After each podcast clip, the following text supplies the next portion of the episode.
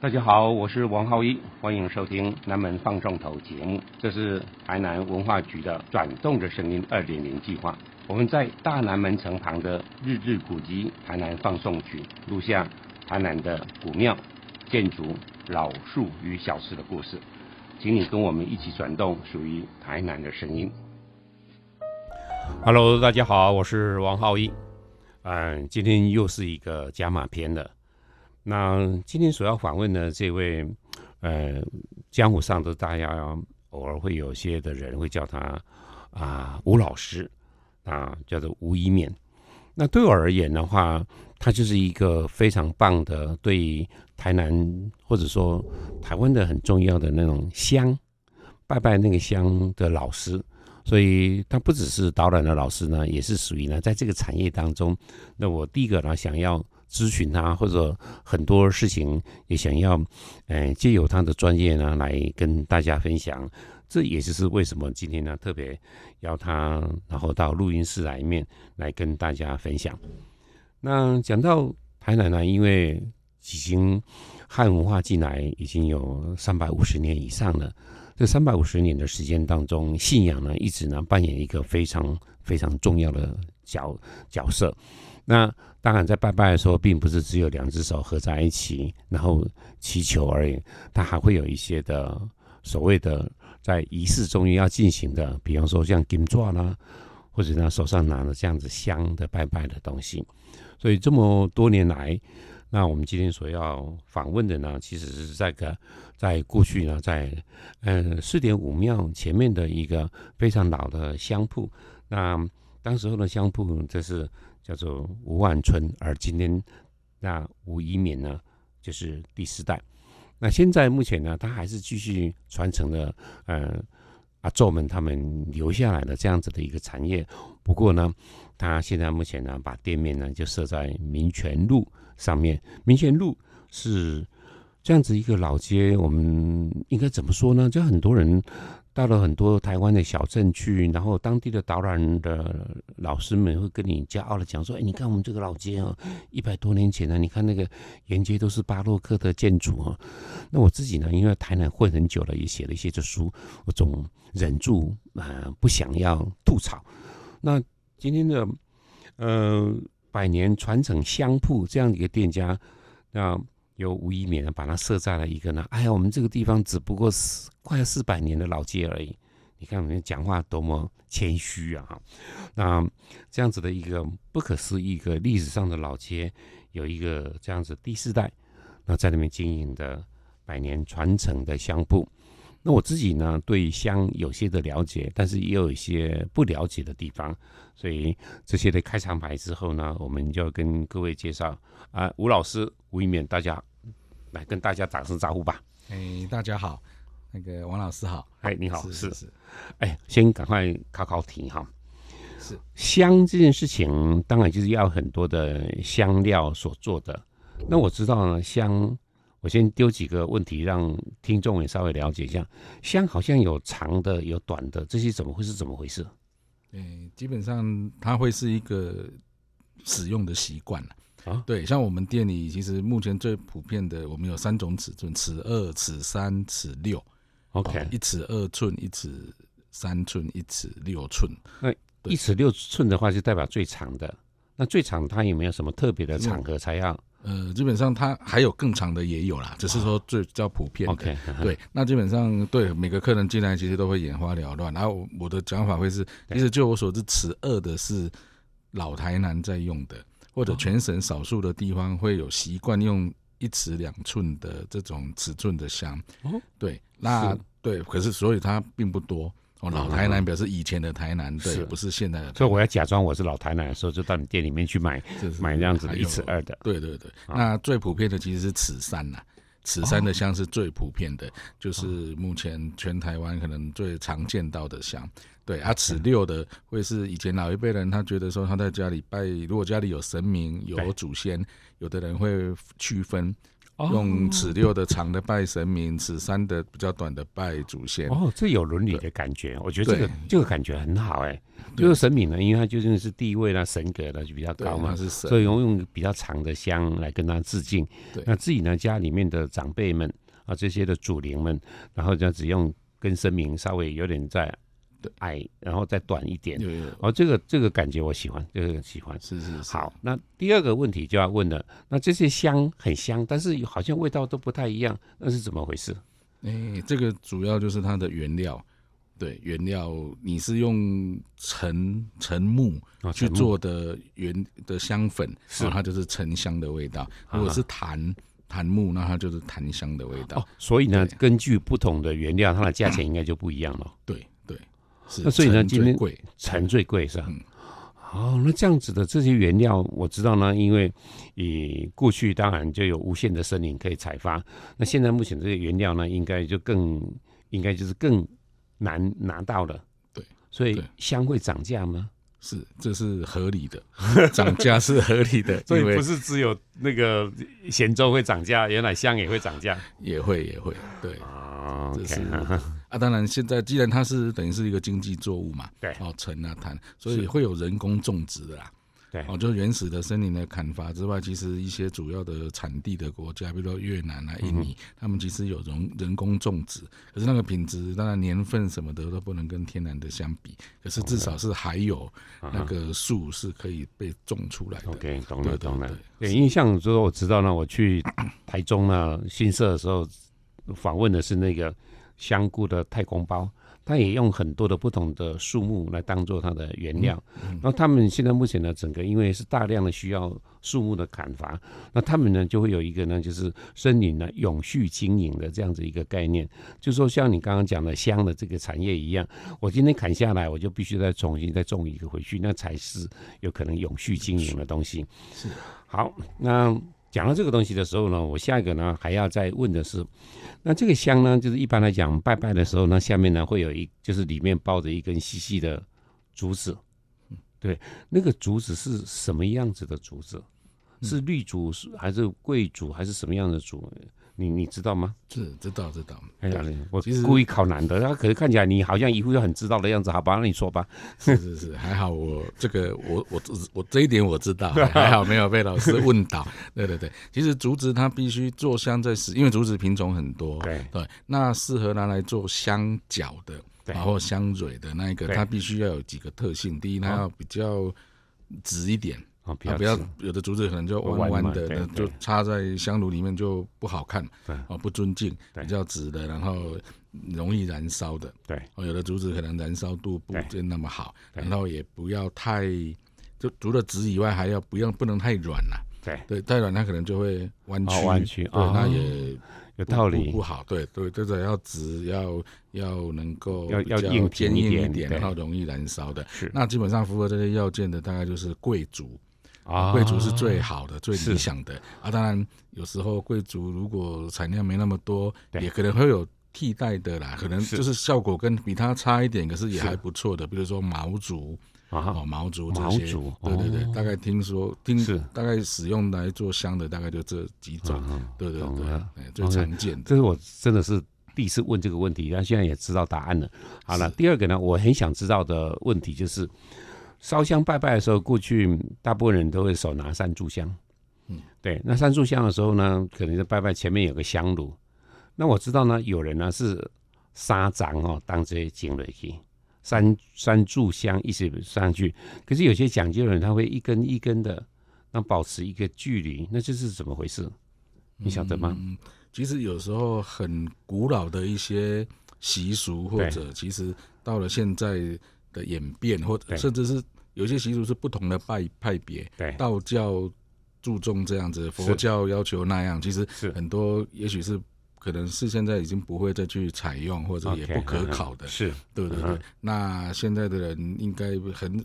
很少再去一支一支插啦，现在时间宝贵。那对对对，那我现在目前为什么会有这个问题？是因为我突然脑袋有一个画面，因为我参加过一个公司，他过完年之后要开工仪式的时候，那那个香炉呢口径比较大，那那个老板呢就手拿七炷香，啊。那七炷香的时候，他这个领的下面都是他的公司的后面的经理啊，什么干部们就是这样子拜拜。那拜拜完毕之后，那七炷香就有老板呢亲自非常的慎重这样子几张几张给他请，然后就分开。那当然是最重要的一个，然后再来左边一个，右边一个，左边一个，右边一个，那叫排成一字排开，那就变成那每一根香跟一根香中间呢，大概距离都一公分。那排起来的时候，其实还蛮好看的。那我。这个呢，才是我就想说，哦，原来有些人有这样子的习惯。可是我今天看到很多他人在拜拜的时候，我们来讲，现在目前开始鼓励呢，就呃一个香炉一根就好了，所以就完全没这个问题了。因为整个第一个环保也是一个问题，第二个呢，就是不要让那个烟把那个庙啊那么漂亮的庙，然后熏的哦露露哈，嗯，这也是这个问题，所以才会有一个这样子的想法出来了。那香这个行业，很显然在量减少之后。那生意有受到影响吗？有，影响很大，影响很大。对，以前我们的店里面就是阿妈阿公他们在的时候，我们大概有最多有请过三个师傅，三个制香师傅在制香，才够供应我们来贩售销售。现在坦白讲，以现在我们的状况，一个师傅就。大家可能都很认识的那个国宝级的吴吴师傅，哎，一个师傅绰绰有余。哦，讲到吴师傅，我有一次呢，就是呃一个团，然后呢就到你们店里面去参观，然后呢它是二楼还是三楼，对不对？那制香的地方，你们的整个店旧的吗？还是现在？现在的？现在在四楼。现在在四楼。对，OK，好是。那一个小小的一个制香的一个工作小工作室，对对。然后那天他就非常的认真解释，然后也表演给我们看。你那种讲的比较有画面一点的话，就讲说我们制香的一个嗯手续过程。嗯，比如说你刚刚讲那个竹子的时候，我记得它要先浸泡水，但是也不能全部下去。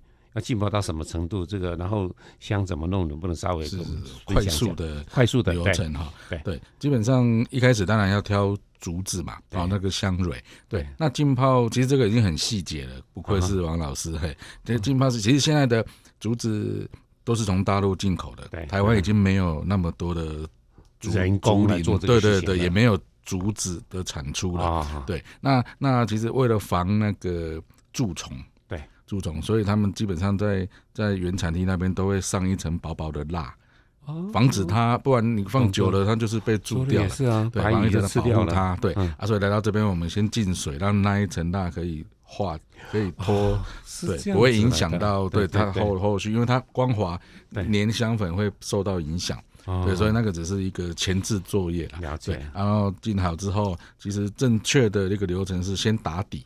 就是空白的竹子会先裹一层粘粉，粘粉就是楠木树皮粉，楠木这种树的树皮粉遇到水会粘，天然的粘着剂。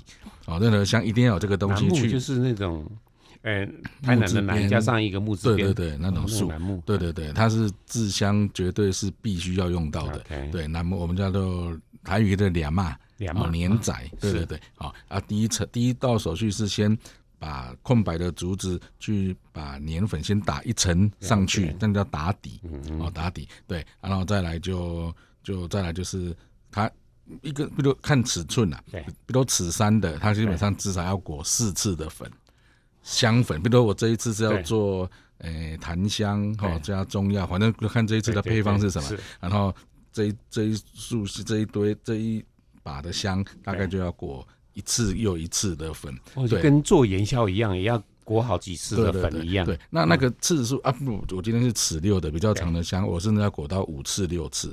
对，啊，这个很好玩。为什么我要裹那么多次的粉？其实这边这边插一个插一个哈，待会会忘记。对，其实为什么要裹到四次？是因为我如果少一次，我不是更好吗？我少一次人工，少一次的原料，对对，它烧不下去。其实我们。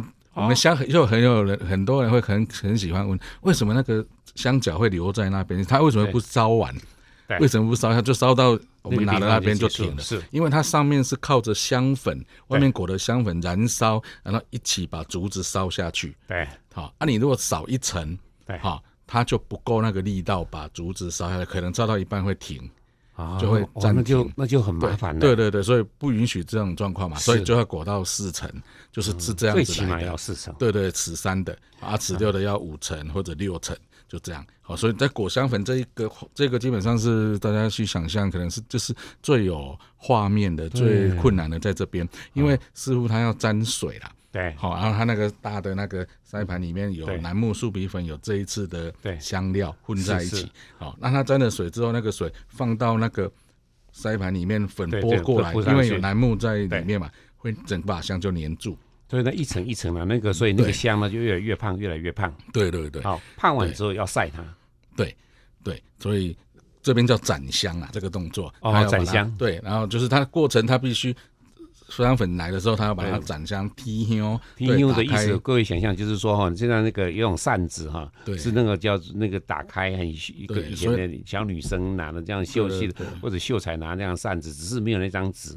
对，那只有一根一根的散的骨头一样。所以它确实有一个外号。斩的时候就有一个这个感觉，叫轮子扇，又有一个称呼叫展展香，是直接从台语翻过来。对。台语叫踢香，就很简单。以前的师傅以前一定是讲台语的啦，没有在讲踢香，就是展香，直接翻过来。他比较文雅说叫轮子扇，车轮的轮，把车字边换手字边，就轮子扇，真的有这个名词。哦，是啊，对，那个画面好美啊。对对，这里是最。最壮观的、最有视觉效果的，对对对对。啊，这一个做完之后，再来就真的是老师讲，再来要晒香，因为刚刚都是有沾水嘛，对，就算里面是湿的，要晒干。对，那晒完之后还要染，再来染那个红。我们在哪的那边都是红色的嘛，对，因为自古以来就是，其实红色最简单的讲法就是它喜气，对，好，所以我们就习惯就是是红色的香角啊，香角染完还要再晒，再让它干。哦，因为染的香蕉它还是湿湿的嘛，就就是再再再晒一次。啊，最后还有一个专门的步骤叫挑香，就挑出它瑕疵，就是品管呐，啊品管。品管，然后挑香之后再来就是包装，啊我们是用红纸包装，就是再包起来，这样才从头到尾。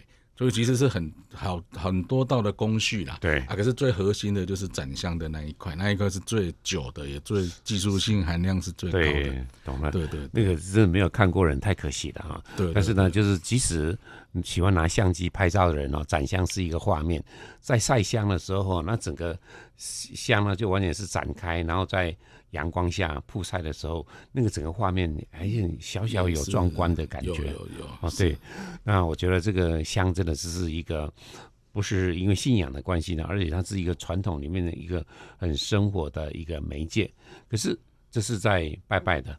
那接下来要谈到了呢，就是说，开始目前呢，很多人还是喜欢那个香气，可是它不见得跟信仰有直接的关系。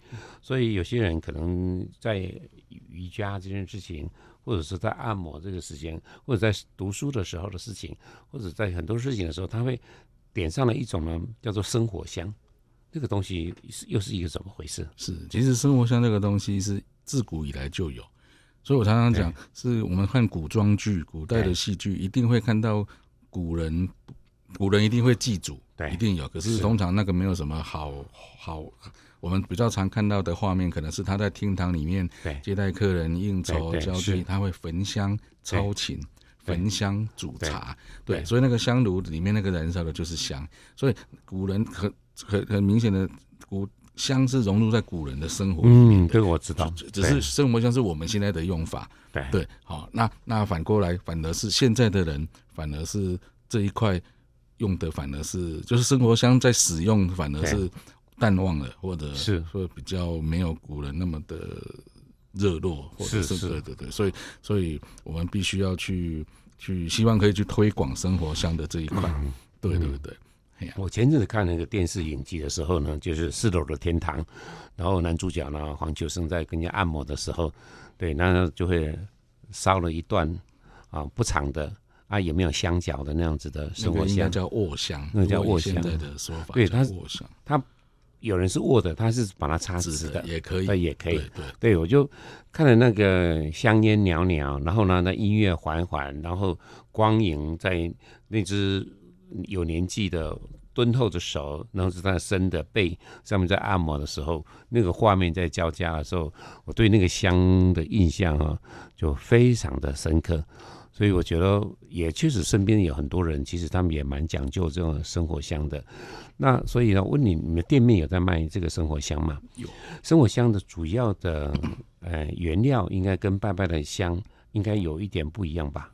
基本上诶，我我我先这样讲，在我们店里面，我们把香分两大类，哦一类就是传统祭祀用香，就是拜拜的香；另外一类就是生活香。是哦，那生活香我们又分两类，一类哦就是它的老师刚刚讲的，其实另外这这一类的它的原料是跟拜拜的香是一样的，因为哦一样是陈陈粉。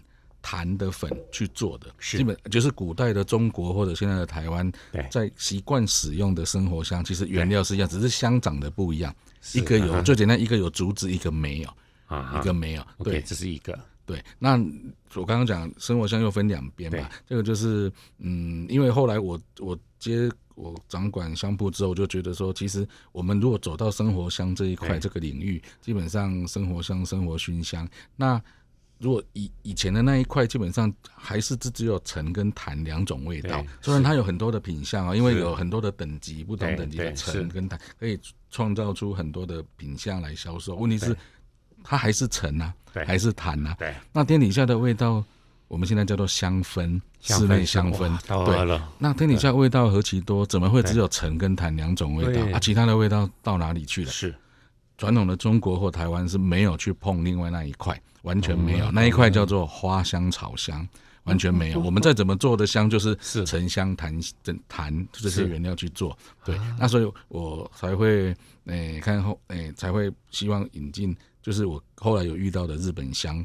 唐啊日本香，它就是日本人。其实日本人很好玩，他的香文化也是从一定从唐朝传过去，对对对然后自己是发展了好几对百年。是可是到现在为止，日本人他日本的香里面有很大一块是花草的香气，用在居家生活使用就真的是道道地地的生活香。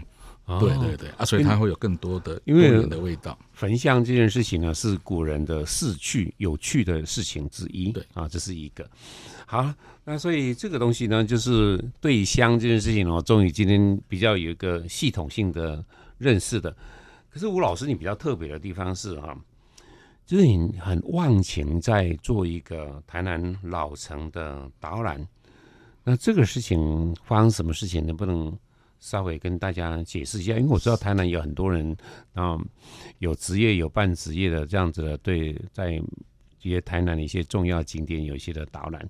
可是你的导览的方式带有一点点生活在里面，或者说对古迹的介绍之外，这个能不能稍微介绍一下？是是，当然这一块自己一定一开始是我是觉得对自己自己很有兴趣对，就是他只是台南人，然后希望多认识台南。嗯嗯，对，那坦白讲，诶、今天这个问题由浩一老师来问我，真的是最恰当的，因为您就是我的启蒙老师，真的吗就是我。我说的是实话，哎、我不是去另外一个老师，我就同样讲是他哈，对，真的是你，就是啊我那我们有录录录音存纯证正哈，对，所以那个时候就是可能我后来就是没有，我就回来台南啦，对。就是后来接家里的事业哈，就不在银行、不在金融业的时候，是。就更更喜欢在台南走一走。啊、那时候刚好刚好老师都在台南有一些讲座、一些课程，甚至很多的导览，我是每一场必参加。对，然后您的书就是当然就是。讲圣经太太 严重了。哈，就是一个必必看的一个的参考书或者充充实。对，所以真的是从您这边让我更深入的认识这些这些台南的文化，对，所以哇。实在是我这样子有点小小的不晓得怎么接接下去了，我们访问就到这个样结束的感觉了。不过我知道你有你的很棒的风格，对，还有因为你究竟是台南人，我是假装的伪台南人，对，那但你跟你自己的产业、跟家乡、跟生活中间呢，在在做导览的时候，应该会有自己的观点和自己的一些的呃，我刚讲还是使命这件事情，能不能再稍微这方面多说一块？刚刚那个当当做场面话听听就好了，现在不能讲真的。是是，可是有的场面话也是事实啦，哈，对，对啊，其实当其实有时候是一直演变或者一个误打误撞。其实刚开始一开始我只是希望有一条叫做老行业的导览行程哦，啊，就是是。自己的香铺对。哦，因为就可以融进去嘛。没错，对，然后我们也有一间小小的蜜饯店，那嗯蜜饯也是台南很很很很重要的。很重要的一个嗯。哎，对意的向，产业是对对对，好，然后当初只想融进去，然后后来就哎，就是就路线就越开发越多，对对对，然后就慢慢的就感觉也到你到一定程度就觉得，哎，还还不错，就是还蛮完有一个概率的完整性。是对对对。那其实有对，当然其实一开始我我们那个年代，我的年纪，很多同学什么就会讲，台南就只有古迹啊，还有什么？呃，那个那个年代还没有那么注重吃。哦，对对对，是。而且我同学还说。嘉义的东西比较好吃，我就跟他辩台南的比较好吃。对，两个在那边吵，真的是很幼稚。对对对，好了，到以前就是台南就只有古迹，什么都都是古迹嘛，看来看去就是古迹啊。再来现在以现在年轻人来讲。台南就是美食嘛，就是小吃嘛。来台南就是吃吃吃吃三天三夜再回去，那也是很幼稚。对，那当然我们不好意思当面批评别人了，至少他来台南消费跟观光，对，啊，所以对，所以我们就想说，那我们应该可以的话，就是。有一些导览行程，把台南该有的东西让大家更完整的认识。那我我自己的想法是，台南至少有古迹、有文化、有美食、老屋、老街、老工艺，这些东西才是一个概略各个层面面向的的一个台南。嗯，对对对对，因为我觉得台南它就是。经过了不同的历史的年代、不同的文化、不同的人来统治过台湾、治理过台湾，嗯，他们来了又走了，可是他们留下很多东西。那我觉得导览老师啊，他应该就像一个侦探一样，然后带领大家呢，就好像去破案。那个过程，所以我在谈谈导览的时候，很喜，有些时候很喜欢用历史的层面来解构，比方说是荷兰时期的时候的留下来的知识知识马迹，那这是大明王朝郑成功他们三代人在台南的时候留下来一些汉文化的一些的现象，然后另一方面呢，就是清朝统治台湾的时间很长，那他们又留下了很多的一些生活的一些的影响。啊，类似这样子的东西。嗯，不管怎么样，我知道呢，不同的导览的老师们，他们都有不同的专长。那我知道呢，你是跟这个老行业呢做结合这件事情。那我觉得这这个是真的也只有你才能够说出这一块来了。因为我我的老行业都是百年老店吃的，就是这样子而已。所以很开心呢，就看到吴老师呢在这个领域上面，然后哎把他自己的心得跟他的感受，然后也有一些的。就是有多了热情，也多了想要让大家更清楚台南或者台湾的历史是怎么回事。那最后，最后再请教你一个问题哈，因为你的生活圈就在中西区里面，是对台湾的而言的古迹呢，是蛋黄区的蛋黄里面的蛋黄的那一块的东西。你这样子在导览的过程中间，那到你今天为止，还是哪个古迹让你觉得太？不可思议的，或者觉得说太棒了，每一次呢都很想要让大家去认识那个古迹或者那个庙宇。出临时出这个题目，你可以回答吗？嗯，坦白讲，我会觉得您刚刚的那一些设定，我觉得最有资格的是在于就是孔庙。孔庙哈，对对对，孔庙。这这其实我又要追捧一下老师了。对对，其实那个时候上您的课，你排出来的课程里面讲的。第一间应该就是孔庙，对对对，那时候也是令我们令我不解的。啊，孔庙不就那样吗？对对对对，啊，可是上完课再加上我们事后对他的了解，才知道他真的是一个地位那个规格之高，然后对台湾的后代的影响。啊，他也是一个儒学的发祥地，教育，然后对，然后整个影响那个一个孔子孔儒家思想的演变，他的他影响力或者他的。规格，它的完整度，它的一个一个地位，其实是真的是没在。你就回答老师的问题，是最最最最重要的一个。对对对，我自己去台南孔庙呢，就记得应该也也也去过 N 次的哈，跟很多台南人一样，所以每次去都有每个不同的时候想要摄影的新的角度，然后里面呢就看到那些的牌位，看到那些的。整个的建筑的格局，或者上面所呈现出来的一些的，呃，小小的，呃，古人们他们在建筑上面留下一些的话语跟密码，还是让我觉得是觉得是太不可思议的地方了。